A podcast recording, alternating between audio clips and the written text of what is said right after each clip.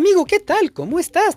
Yo soy tu amigo Lucas y estoy muy contento porque hoy vamos a leer el primer capítulo del libro de Primera de Corintios. ¡Qué padre! Vamos a comenzar hoy un nuevo libro. ¿Ya estás listo? Bueno, pues vamos a comenzar. Saludo.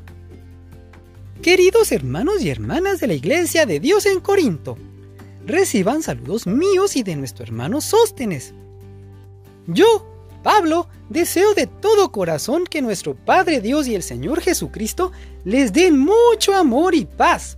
Dios me eligió para ser apóstol de Jesucristo y también los eligió a ustedes para que vivan unidos a Él y formen parte de su pueblo elegido.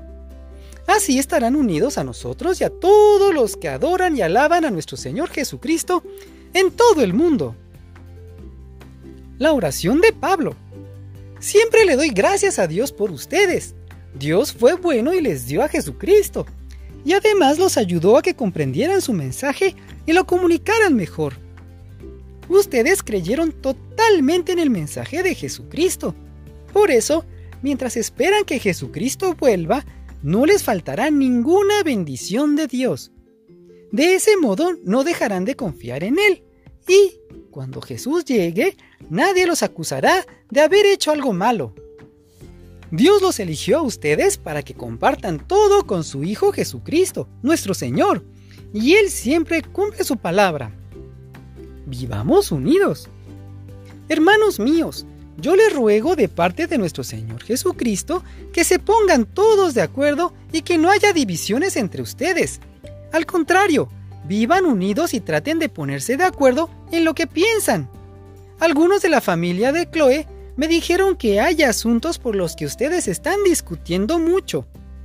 Mientras que algunos dicen, yo soy seguidor de Pablo. Otros dicen, yo no, yo soy seguidor de Apolo. Y hay otros que responden, pues yo soy seguidor de Pedro. Y a uno otros dicen, yo sigo a Cristo. Pero no hay tal cosa como un Cristo dividido. Además, no fui yo el que murió en la cruz para salvarlos a ustedes, ni fueron ustedes bautizados en mi nombre. Así que no tienen por qué formar un grupo de seguidores míos. Gracias a Dios, solo bauticé a Crispo, a Gallo y a la familia de Estefanas. No recuerdo haber bautizado a nadie más. En todo caso, nadie puede decir que fue bautizado en mi nombre. Y es que Cristo no me mandó a bautizar, sino a anunciar la buena noticia y no me mandó a anunciarla con palabras elegantes. Si yo hago que la gente se fije más en mí que en Cristo, su muerte en la cruz no serviría de nada. Cristo es poderoso. Hay quienes piensan que hablar de la muerte de Cristo en la cruz es una tontería, pero los que así piensan no se salvarán, pues viven haciendo el mal.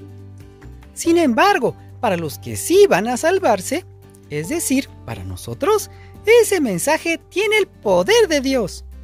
En la Biblia, Dios dice, dejaré confundidos a los que creen que saben mucho. Dios ha demostrado que la gente de este mundo es tonta, pues cree saberlo todo. En realidad, no hay tal cosa como sabios o expertos en la Biblia, o gente que cree tener todas las respuestas. Dios es tan sabio que no permitió que la gente de este mundo lo conociera mediante el conocimiento humano. En lugar de eso, decidió salvar a los que creyeran en el mensaje que anunciamos, aun cuando ese mensaje parezca una tontería. Para creer en el mensaje que anunciamos, los judíos quieren ver milagros y los griegos quieren oír un mensaje que suene razonable e inteligente. Pero nosotros anunciamos que Jesús es el Mesías y que murió en la cruz para la mayoría de los judíos, esto es un insulto. Y para los que no son judíos, es una tontería. En cambio, para los que fueron elegidos por Dios, sean judíos o no, Dios nos ha manifestado su poder y su sabiduría en la muerte del Mesías que Él envió. Así que, lo que parece una tontería de Dios es mucho más sabio que la sabiduría de este mundo. Podría pensarse que Dios es débil, pero en realidad es más fuerte que cualquiera. Recuerden lo que ustedes eran cuando Dios los eligió.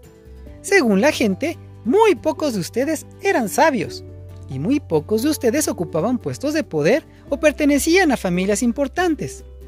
Y aunque la gente de este mundo piensa que ustedes son tontos y no tienen importancia, Dios los eligió para que los que se crean sabios entiendan que no saben nada. Dios eligió a los que desde el punto de vista humano son débiles, despreciables y de poca importancia, para los que se creen muy importantes se den cuenta que en realidad no lo son. Así, Dios ha demostrado que en realidad esa gente no vale nada. Por eso, ante Dios, nadie tiene que sentirse orgulloso. Dios los ha unido a ustedes con Cristo y gracias a esa unión, ahora ustedes son sabios.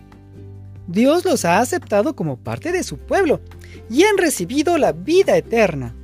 Por tanto, como dice la Biblia, si alguien quiere sentirse orgulloso de algo, que se sienta orgulloso de Jesucristo, el Señor. Fin del capítulo 1. Mañana continuamos, amigo. Bye.